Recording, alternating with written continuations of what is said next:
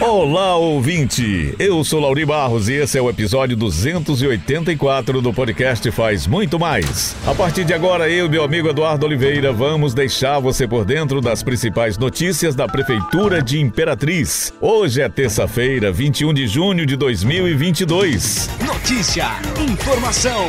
E vamos começar falando sobre segurança. Agentes da Guarda Municipal de Imperatriz recuperaram na manhã desta terça-feira motocicleta que havia sido tomada de assalto na noite da última segunda-feira. A motocicleta de cor preta foi encontrada abandonada e recuperada no bairro Planalto. Testemunhas informaram que dois homens deixaram o veículo no local onde foi encontrado e saíram andando apressadamente. Além de ter sido tomada de assalto, a moto foi utilizada por criminosos para a prática de vários assaltos pela cidade. Após tomar conhecimento dos roubos, principalmente na região do Jardim Planalto, agentes da GMI iniciaram buscas na tentativa de localizar os criminosos e o veículo usado nos crimes. Os dois suspeitos ainda não foram localizados, mas já estão identificados e poderão ser presos a qualquer momento. Essa ocorrência faz parte da Operação Normalidade Contínua, que foi deflagrada pela Guarda Municipal desde março de 2022 e que vem apresentando bons resultados. A motocicleta foi apresentada na Delegacia Regional de Polícia Civil, onde foi devolvida ao legítimo proprietário. E olha, pessoal, ontem nós falamos sobre a liberação das vias laterais da travessia urbana da BR-010 aqui em Imperatriz. E a prefeitura, por meio da Superintendência de Iluminação Pública, avança na obra de modernização do sistema de iluminação do trecho duplicado da BR-010, perímetro da Ponte do Cacau até o Parque de Exposições Lourenço Vieira da Silva. A primeira etapa da modernização contempla o canteiro central e o novo trecho da marginal direita da travessia urbana de Imperatriz. O titular da Sinfra, Fábio Hernandes, disse que essa nova iluminação é considerada mais econômica e oferecerá mais luminosidade e durabilidade, além de reduzir os custos de manutenção e atende demanda solicitada pelo Departamento Nacional de Infraestrutura e Transportes. Para o superintendente de iluminação pública, Francisco Vaz,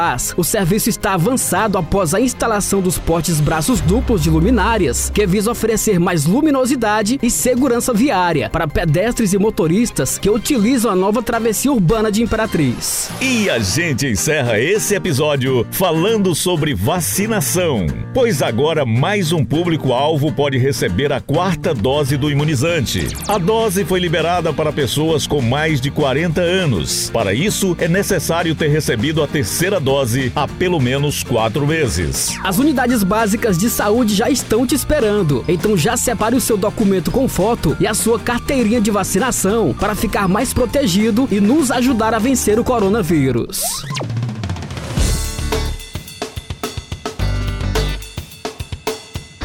E aqui encerramos o podcast Faz Muito Mais da Prefeitura de Imperatriz. Agradecemos a sua atenção, lembrando que esse e outros podcasts você pode acessar no portal imperatriz.ma.gov.br barra podcast, redes sociais e principais plataformas de streaming.